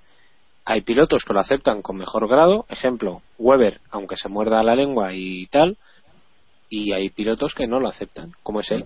El problema es que en, en cuestión de rendimiento no da argumentos para, para que dejen de, trata- de tratarla así. Claro, es que es lo mismo, es que si al menos desobedeces a- eh, al equipo, pues al menos demuestra un poco más, Eso eso pero es que más hizo el ridículo. Eh, Sí, puso a sí, traer en sí, aprietos con Rosberg, Hulkenberg e incluso Raikkonen para hundirse después. Así que Lo, lo triste, lo, tri- lo que a mí me parece triste de Massa es que defiende la posición con Alonso como si le fuera la vida en ello y luego cuando aparece cualquiera por ahí eh, no le pone mucha mucha oposición. A mí me parece muy bien que, que defienda y que, y que se- sea muy feliz saliendo final de carrera diciendo que, que no ha desobedecido las órdenes del equipo. Pero claro, seguramente no estaría tan feliz de, de haberse pasado de velocidad en el pit lane y haber sido a un drive-thru, ¿no? Pero, pero además, es que el problema no es solo de Massa, el problema es también de, de- de Ferrari, que incluso apoyan estas estas rabietas de Massa o apoyan estas actitudes, que sí creo que no tiene mucho sentido. Pero es que ese drive-thru de masa, puede costarle a final de año a Ferrari la segunda posición del, del campeonato de constructores. Es que a veces yo creo que Massa no se da cuenta de ese tipo de cosas, o si se da cuenta y lo hace por joder, que también puede ser. Pero es que haber, haber, haber eh, conseguido un solo punto aquí en Japón cuando iba en posición de por lo menos pues hacer, no sé, 10, 8 puntos, que ahora Ferrari estaría a 20 puntos de Mercedes, que ya te da un colchoncito interesante, eh, y, no lo ha hecho y ha desperdiciado una oportunidad para el equipo en general que le puede costar a final de año mucho dinero a, Ferrari. Pero, en fin, es Felipe Massa. ¿Qué, qué más podemos decir? ¿no? Y nada, algunos apuntes más, ya dejando a los peores atrás, algunos apuntes más sobre la carrera. Eh, bueno, tras esta carrera, tras estos eh, 12 puntos conseguidos por Fernando Alonso, el piloto español se convierte en el piloto de la historia con más puntos eh, reunidos en, en, total en esa estadística polémica que yo personalmente se le ha quitado mucha eh, bueno prestigio o lo como queráis a esta, esta clasificación de puntos que es cierto que no, no quiere decir nada o sea, es, es una clasificación que no supone nada porque hay gente que la ve, bueno, el mejor piloto de, de la historia de la Fórmula 1 porque es el que más puntos tiene. Yo creo que es una estadística que no hay que ver así, que es una estadística que hay que ver como, bueno, sí, dependiendo de la época se han dado diferentes puntos al ganador de la carrera o al perdón, o al, o, al segundo o al tercero, pero estando en la época correcta, en el momento correcto, tú has sumado más puntos. Se cuentan puntos en esa estadística. Pues tú tienes más puntos, ya está. ¿Vale para algo? No pero ya está. Quiero decir, creo que se ha dado a esta estadística más importancia de la que tiene y por lo tanto se ha intentado restar un montón de importancia. No sé cómo, cómo la, la veis vosotros, Iván. Sí, es, es un poco irrelevante en total esta, esta estadística. Lo que sí tiene mucho mérito es que, trasladados al sistema actual, eh, Alonso esté a punto de coger a Prost. O sea, si, si todos los puntos se hubieran repartido con ese sistema de 25, 18, etc., eh, Alonso estaría a, creo que son 70 puntos de, de superar a Prost, y eso sí me parece que. Eso es, eso me parece que tiene muchísimo mérito. O sea, y que hay que ser así, o sea, hay que, hay que verlo desde ese lado, eso tiene más mérito que, que lo otro. Sí, es que quizá, posiblemente quizás el, la estadística está mal entendida, ¿no? Yo creo que eh, tiene, como decís, tiene muchísimo más mérito si contamos los puntos eh, actuales, en, o sea, si hiciéramos el cómputo de todos los puntos eh, actuales con, con, las victorias y tal de, todos los pilotos, yo creo que, Fernando Alonso en apenas 15 años o en apenas 12 años sea el tercero de la historia es la releche. es, es, increíble. Dicho lo cual, eh, con los puntos, con el sistema de puntuación actual, eh, Michael Schumacher tendría 2.275 puntos. Solo con las victorias. Solo contando las victorias de. de, en, total, en, total, serían 3.890, que es una burrada absoluta. es una burrada, que es una burrada, ¿no? O sea, eh, quiero decir, la, estadística está muy bien, pero hay que tomarla en, su justa medida. Sin restarle un ápice de mérito, insisto, a, a Fernando Alonso.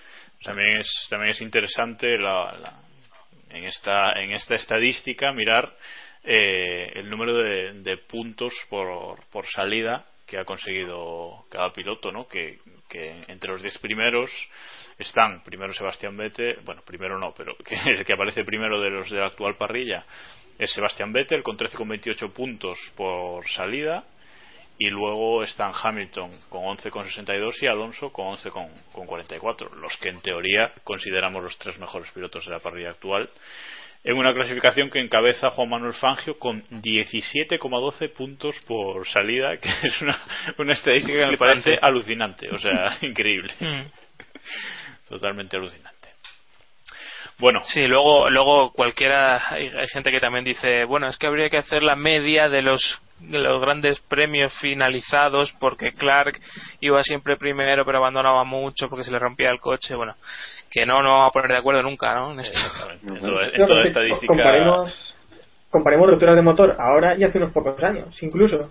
No es lo mismo tampoco la fiabilidad ni es que nada, ha cambiado todo muchísimo. No, no, está claro que en el momento en el que nos pongamos a comparar diferentes épocas y más en un deporte como la Fórmula 1 es, es, muy complicado. Sí, David, pero ¿quién es el mejor de la historia? Vamos a discutirlo. No, claro, es que. A ver, Bueno, ¿quién- voy a parar ahí, ¿eh? Si ¿Quién es el mejor piloto según los jefes de equipo? Que es lo único que nos. Que, De la historia. Todos sabemos que es lo único que importa en este deporte. Bueno, co- como aquí Foro Coches de momento no nos puede trolear porque no queremos. Todo se andará. mucho- todo se andará. eh, está claro que este tipo de, de- de encuestas o de estadísticas o de, o de tal son- hay que tomarlas en su justa medida. Yo creo que cada uno de los que vivimos la Fórmula 1 en las diferentes épocas tendremos una opinión. Yo no vi correr, por ejemplo, prácticamente a, a Keke Rosberg, o yo era muy, muy pequeño, y a mí me han hablado maravillas de ese, de ese hombre. Yo no vi correr a Gilles Villeneuve y no tendría huevos a decir ahora mismo que Villeneuve no es uno de los 10 mejores pilotos de la historia. Quiero decir, este tipo de, de estadísticas como la que salió en el Telegraph o, o, bueno, las que pueda hacer Marca o Antena 3, que posiblemente han anunciado que van a hacer una, bueno, son pues, lo que son. Esto es es súper subjetivo además porque Totalmente, bueno es, totalmente. es como quien va al cine a ver Gravity le gusta y hay quien lo odiamos sabes Correcto. Eso es así Sobre todo en encuestas anónimas, ¿no? Porque si al menos fueran encuestas un poco más.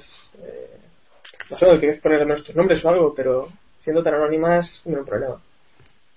Bueno, vamos a dejar, vamos a dejar ese, ese tema atrás y también vamos a hacer como que no hemos escuchado a Iván con sus opiniones cinematográficas y vamos a, acabar de hablar, de hablar de esta carrera con una, con una pregunta que tiene poco que ver con esta carrera. Eh, ¿Dónde va a ser campeón Sebastián Vettel y Red Bull? Aunque la pregunta más bien Pero es, esa- eso no lo ¿alguien duda? el pasado. Sí, sí, pero como no se ha cumplido, pues os lo vuelvo a preguntar. Pero ahora la pregunta la voy a hacer de otra forma. ¿Alguno duda de que Vettel y Red Bull no serán campeones en India? Porque, bueno, Vettel lo tiene súper, súper sencillo. Y Red Bull, si Ferrari nos recorta 20 puntos o Mercedes 30, cosa que veo muy complicada, eh, serán campeones también por cuarto año consecutivo. Entonces, ¿alguno, ronda rápida, alguno duda que los dos campeonatos se resolverán en India? David. No, no, yo no lo dudo, vamos. Lo tengo claro meridiano. ¿Y Diego? Eh, sin duda. Más rápido, ¿alguien lo duda? Acabaríamos más rápido. ¿Quién lo duda? No, Iván.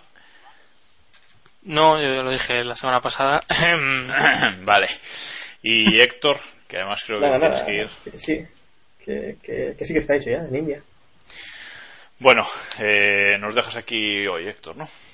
Sí, nos vemos ya la semana que viene, a ver qué ocurre en las próximas carreras, en Héctor. India sobre todo. Héctor, di- di- dinoslo, dinos tus puntos del mundialito, hombre. Ah, bueno, si los tengo puestos ya por ahí. Bueno, eh, creo que había puesto tres puntos a Grosjean, dos puntos a Vettel y el punto se lo iba a dar a eh, Gutiérrez, sí. Y el menos uno para más. Claramente. Vale, pues muchas gracias, Héctor, y hasta la semana que viene. Ya hablamos. Adiós. Adiós.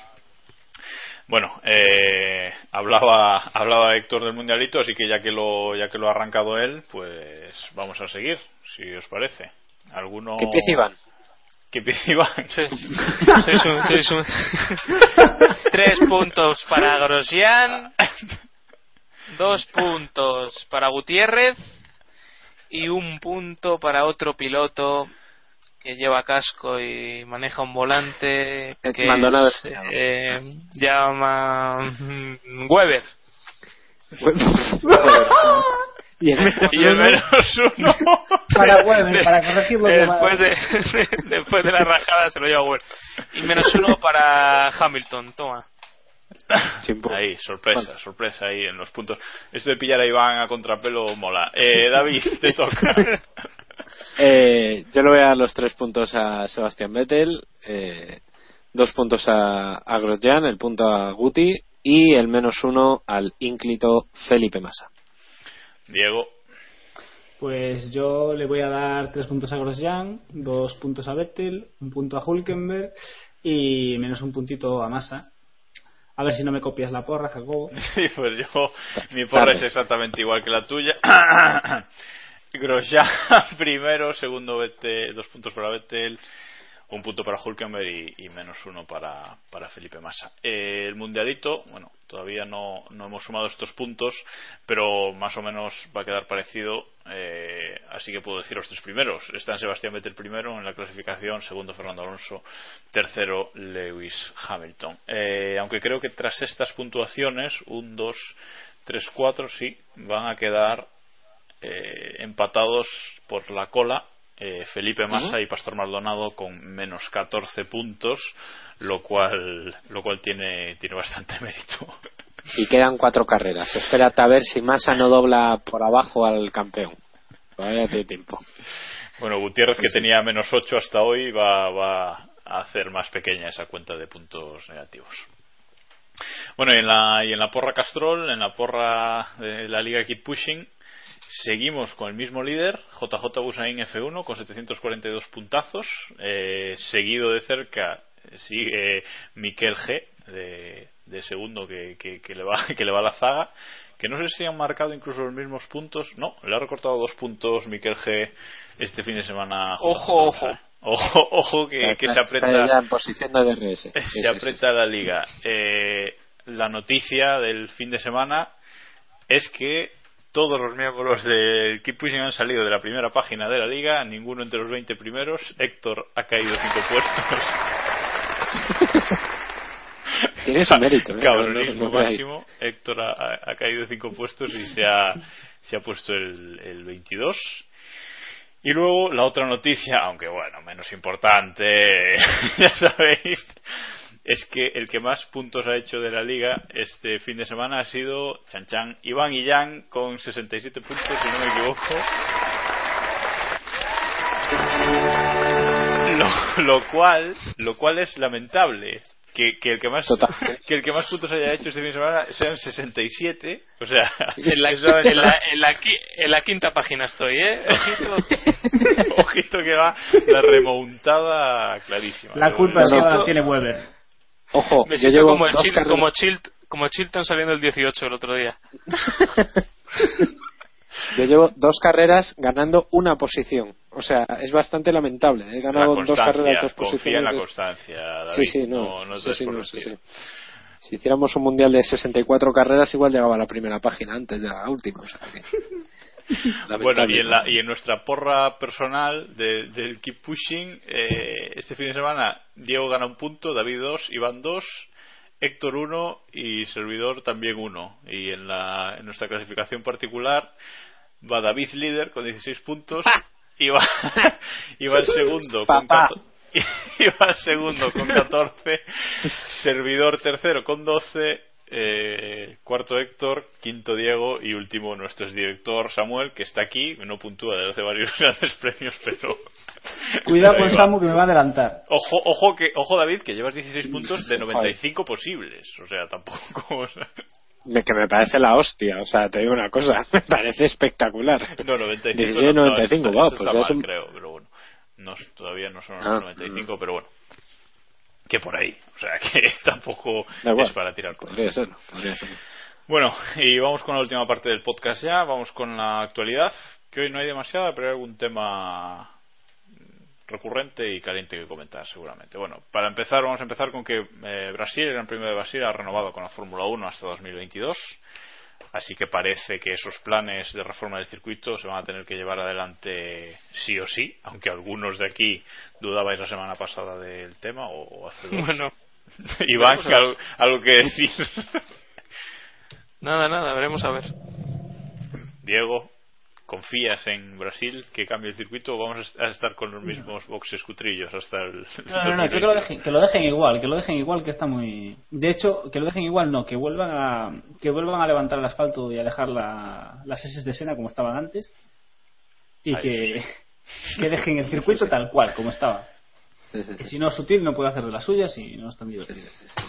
Que se convierta en una especie de jarama, de hecho. Queremos que, o sea, que la renovación del jarama que van a hacer, de- o sea, que, que lleven los boxes del jarama actuales a, a allí a Brasil. Yo firmo, ¿eh? Sí, sí. Ay, eh, bueno, ahora vamos con un poquito de Ferrari. Eh, Fernando Alonso para mí personalmente es la primera vez que lo oigo este año hablar claro sobre los problemas de, del equipo y ha hablado que ha dicho que el mundial se perdió en julio que no es que se haya perdido ahora que el mundial se perdió en julio perdieron el, el camino Joder, de la- ¿ya no lo han encontrado? Me- sí. Perdieron el camino de la evolución totalmente. Las evol- dice que las evoluciones que llevaban a los grandes premios, que a pesar de ser grandes, que no funcionaban como deberían, y le quita totalmente culpa a los neumáticos Pirelli, aunque haya cargado contra ellos el pasado fin de semana, eh, les quita totalmente la culpa de su del rendimiento de Ferrari en el mundial. Y dice que era imposible no cambiarlos por los reventones y que no, no se podía hacer otra cosa. Entonces, simplemente está culpando al, al desarrollo del equipo, que es lo que todos hemos venido hablando y diciendo todo este tiempo, que es lo que nos parecía por lo que Ferrari no, no gana, porque empezó con un coche muy, muy bueno, si no el mejor de la parrilla, uno de los mejores a principios de, de año. David, ¿cómo ves las que- palabras de Alonso? Sincero, por fin. Sí, no, sí, sí, y además muy clarito y dándole el, el sopapo de mano vuelta a quien se lo debe dar, que son a los responsables de, de desarrollo de Ferrari. Eh, creo que por fin, bueno, por fin le hemos escuchado realmente lo que, lo que le pedíamos o lo que le queríamos escuchar, no ha puesto excusas de ningún tipo, creo que acierta plenamente en el, en el diagnóstico, creo que es efectivamente en julio donde, donde se pierden, de hecho son las evoluciones de, no tanto de Gran, de Gran Bretaña, pero yo creo que es a partir de Hungría cuando, cuando se ve que no, que no, que eso no, no ese es el camino y no han sabido remontar desde ese momento. Bueno, eh, esto es como todo, si el coche nace con fuerza el año que viene y saben mantener la línea, eh, pues volverán a estar arriba. Si no el 2014, pues será otro año perdido. Eh, bueno, eh, quizás ha sonado un poco feo eso de sincero por fin. No quiero decir que Alonso no haya sido sincero antes, pero que, que ha hablado muy claro. Pero ha sido bru- brutalmente sincero. O sea, ha dado el titular exacto que, que es quizá el más claro que ha dado esta, esta temporada, y ha dado varios. Y, y ha cargado contra las involuciones de, de Ferrari, es que creo que es muy acertado. Vamos a ver si el año que viene con las incorporaciones que anunció la escudería cambian y, y sale bien. Iván, ¿cómo valoras estas palabras de, de Fernando? No, me parece bien. Yo creo que Fernando tiene un, un discurso que, que dar ante la, la afición española o, o ante los medios españoles más generalistas. Y luego, si, si alguien le pregunta más en profundidad, una entrevista más tranquila, más fría y, demás, porque aquí prácticamente solo le vemos nada más bajarse de, de- del monoplaza, no le vemos nunca en una entrevista aparte de los circuitos y, más relajado y pudiendo profundizar más en, los detalles, eh, dice cosas más lógicas y cosas con, con mucho sentido, como es lo que, con la que ha dicho. Es, es difícil de resumir mejor la situación que, que él y que evidentemente es el quien tiene más datos y, sabe más de, de los detalles para, para concretar una, una, una comentario como los que ha hecho. Y siguiendo con Ferrari y la sinceridad, o no, eh, Stefano Domenicali, jefe del equipo, ha dicho textualmente: el problema de Ferrari no soy yo. Eh, bueno, en una entrevista que ha concedido al diario AS, que, perdonadme, pero no he tenido tiempo de, de leerla hasta ahora, eh, bueno, ha dicho eso, que él no es el problema, que no parece, no he podido leer entera, que no parece ser el problema. Eh, no sé, risas enlatadas o si lo dice en serio, porque, bueno, también. Eh. eh, David, sí. No, no, la verdad es que el argumento que da Domenicali para, para justificar esa frase, que evidentemente yo no, no estoy de acuerdo, eh, no le falta parte de razón. Es decir, él sí asume la responsabilidad, pero no cree que sea el culpable máximo de, de la situación de Ferrari. Es decir, asume que es el responsable del equipo y como tal tiene parte de culpa, pero no es solamente su culpa. Es decir, reparte un poco entre, entre todos eh, la, la situación. Bueno, la entrevista no es que sea demasiado hiriente, es una entrevista al diario AS a Manuel Franco, que hoy estamos grabando un martes, entre hoy martes y, y este miércoles se va, se va a dar la segunda parte de la entrevista.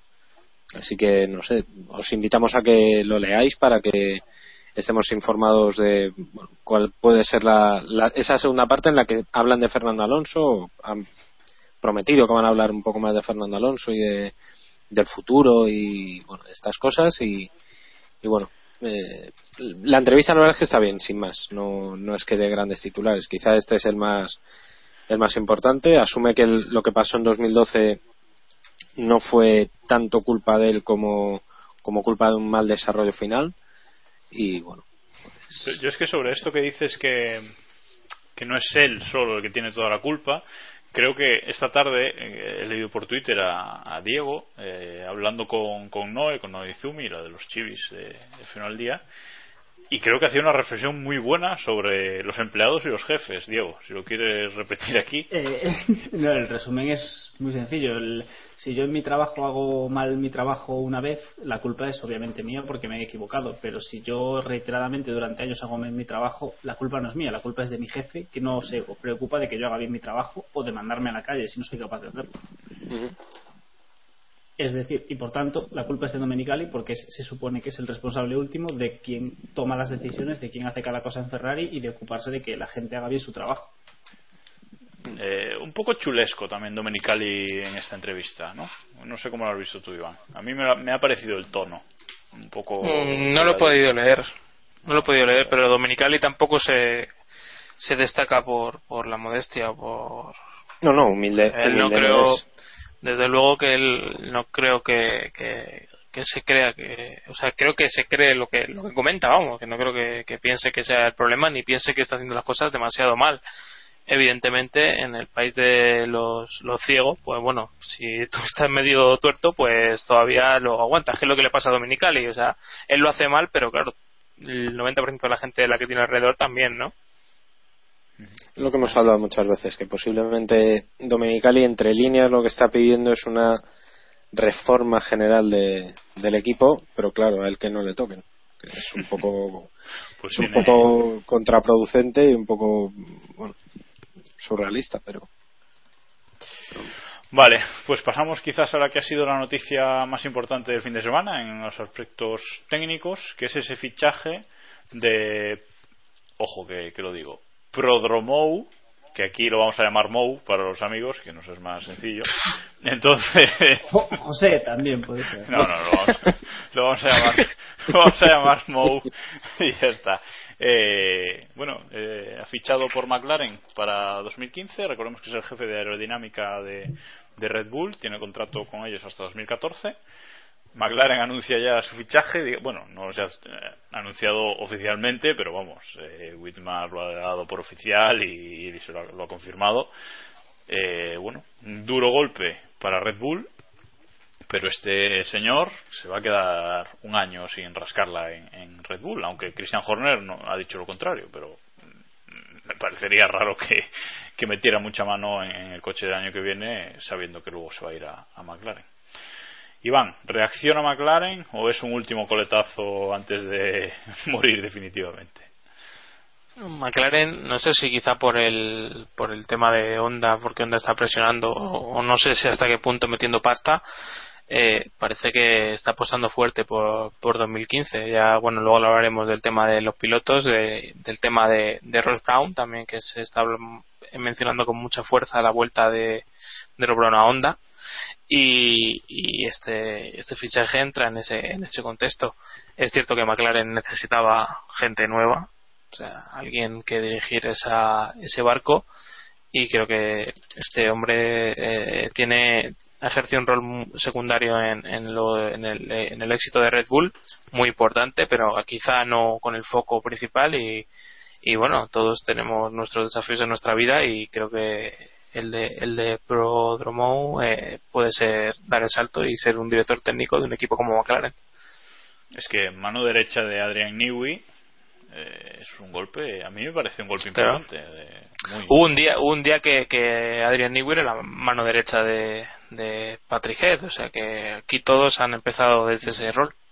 Sí, sí, no, el, McLaren de 2015 desde luego pinta bien, eh, con el fichaje de Mou, con con la vuelta, hipotética vuelta de, de Os lo voy a llamar así, os pongáis como os pongáis. De, Ancelotti.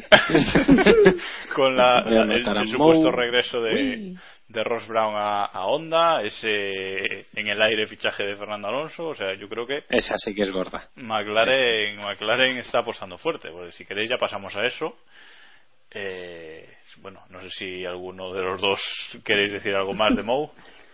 Eh, hombre, yo creo que la, la salida de José va a ser un golpe importante para para eh, para Red Bull. Esperemos que esperemos que que sea que sepan llevarlo bien, que sepan reorganizar su equipo.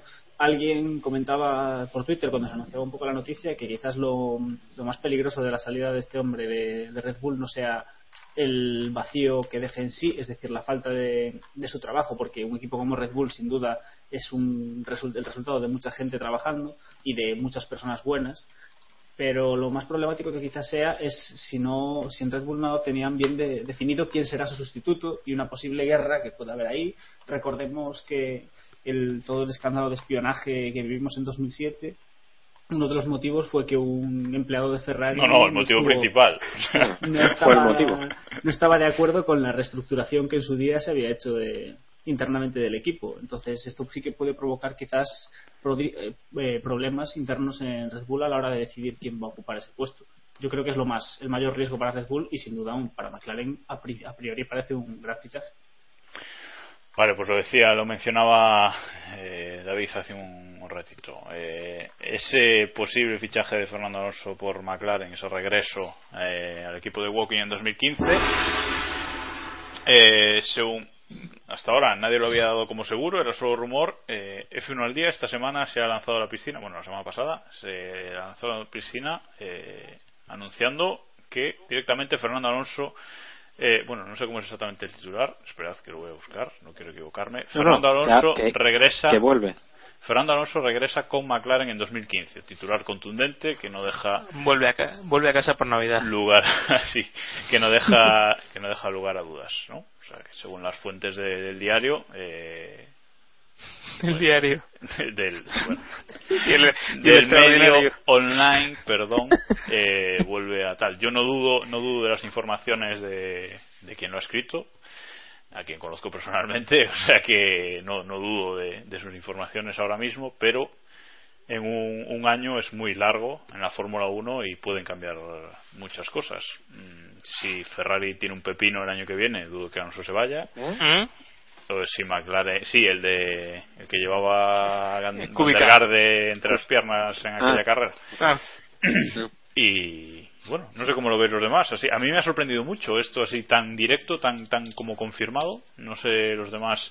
Quizás David, que eres un poco el más alejado de, de, de Fino al Día de este podcast, ¿cómo, cómo lo ves? Por, por, por tiempo, sobre todo. Eh, a ver, eh, a mí me parece, sobre todo por cómo eh, está enlazada la, la, noticia, que empieza con Fernando Alonso a, a McLaren y acaba eh, no sé, metiendo a Hulkemer en tres equipos, eh, me parece muy complicado que se cumplan todas las, las premisas que, establece.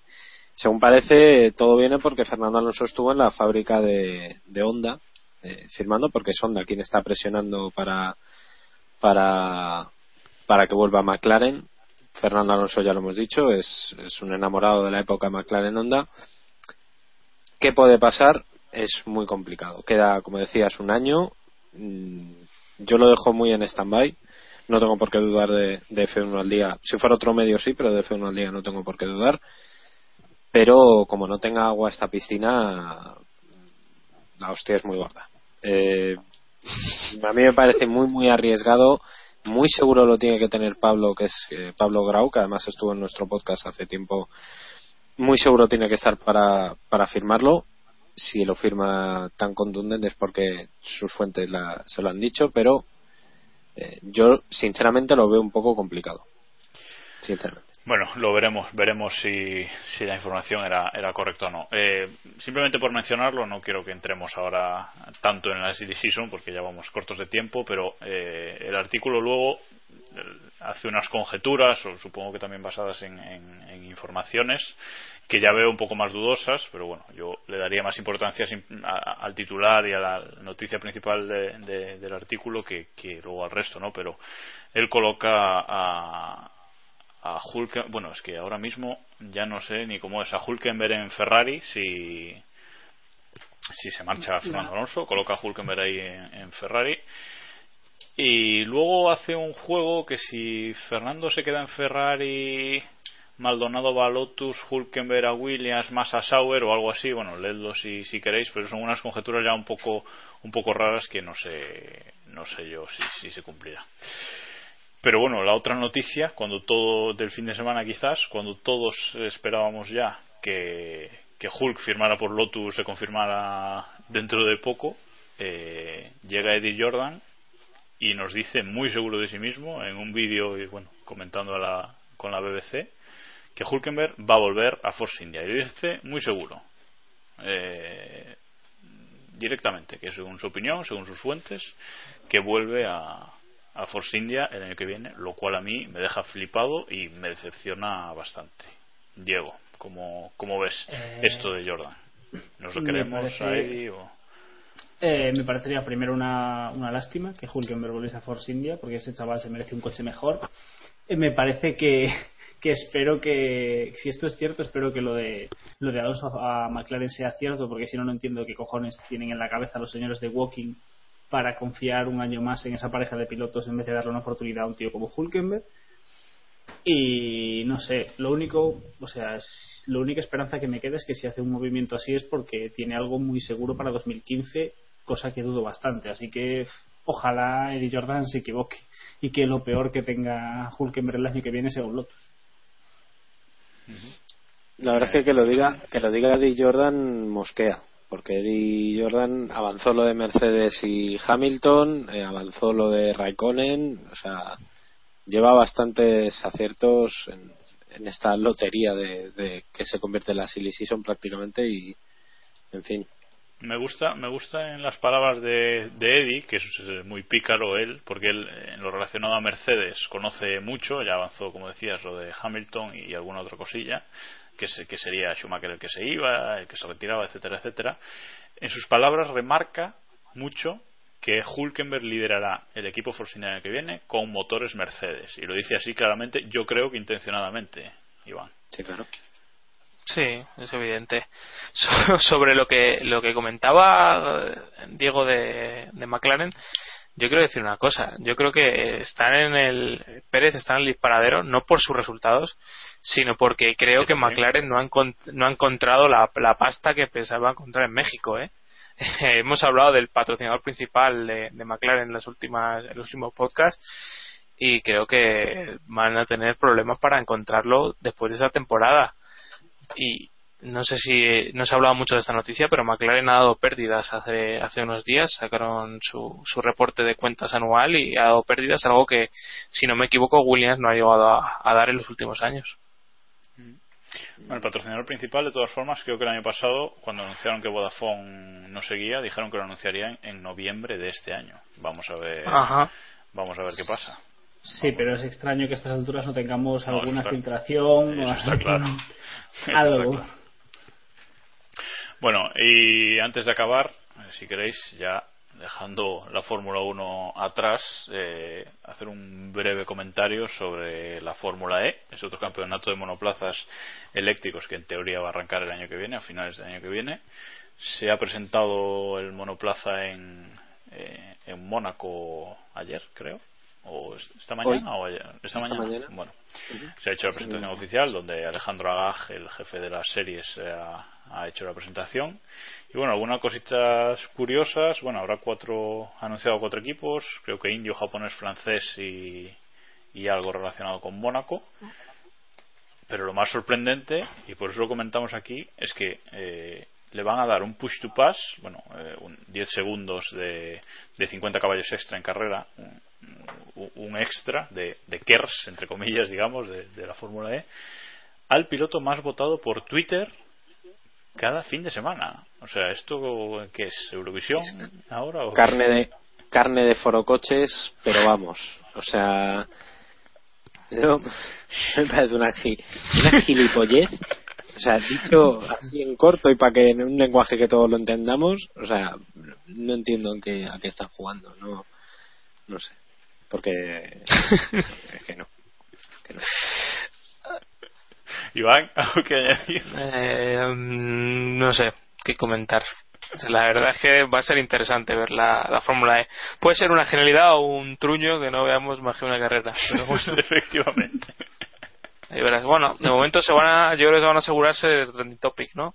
Todas las, todas las carreras. Eso sí. Si eso es, es algo, algo importante lo que preocupar una carrera de, lo que preocuparse por- en una organización de una carrera así, pues bueno, eso ya es, queda a, a juicio de todos. Diego, tu opinión sobre la Fórmula E ahora mismo. Yo me mantendré escéptico hasta que vea en qué acaba todo eso. Pero vamos, lo de, lo de hacer- votar a quien tiene un puesto pas a través de Twitter es un poco. No sé, espero que no se extienda. y Cuanto que menos Bernie no- arriesgado, esa es la palabra. Es- espero que no se extienda y que Bernie no decida seguir esa. Sería brutal. ¿eh? Buah, Eh, buah, te digo una sería cosa. leche.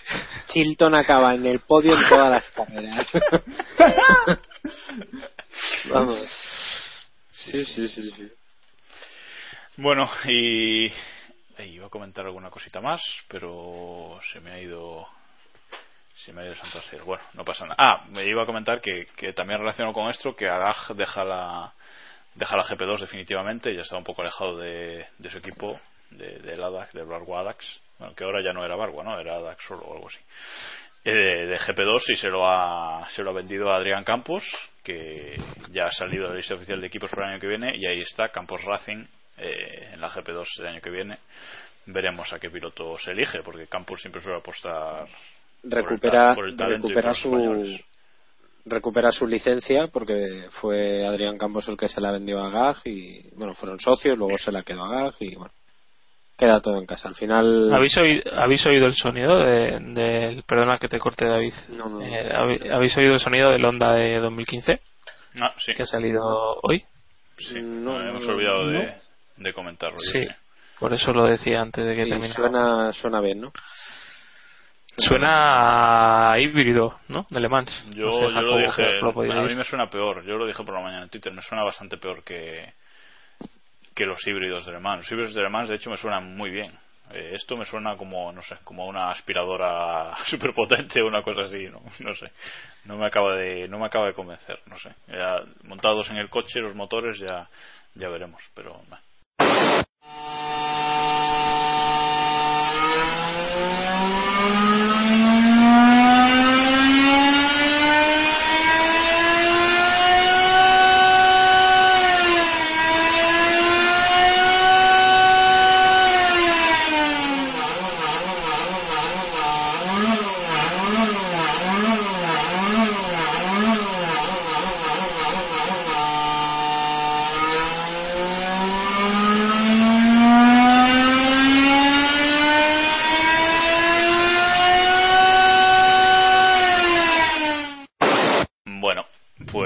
Más, nada más por, hoy, por esta semana. Eh, gracias a los tres por estar ahí eh, y gracias a todos los que nos escucháis y nos aguantáis cada, cada semana. Eh, volvemos la semana que viene con la, con la previa del Gran Premio de, de India, eh, ya recta final del campeonato.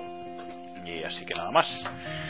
Hasta la semana que viene y como os digo siempre, keep pushing al máximo. Adiós. There is a star that lights the road. Will it take me to the end? Well, I don't know. But for one last time, I'll take this ride and just drive. I wanna be the only one to make it to the light.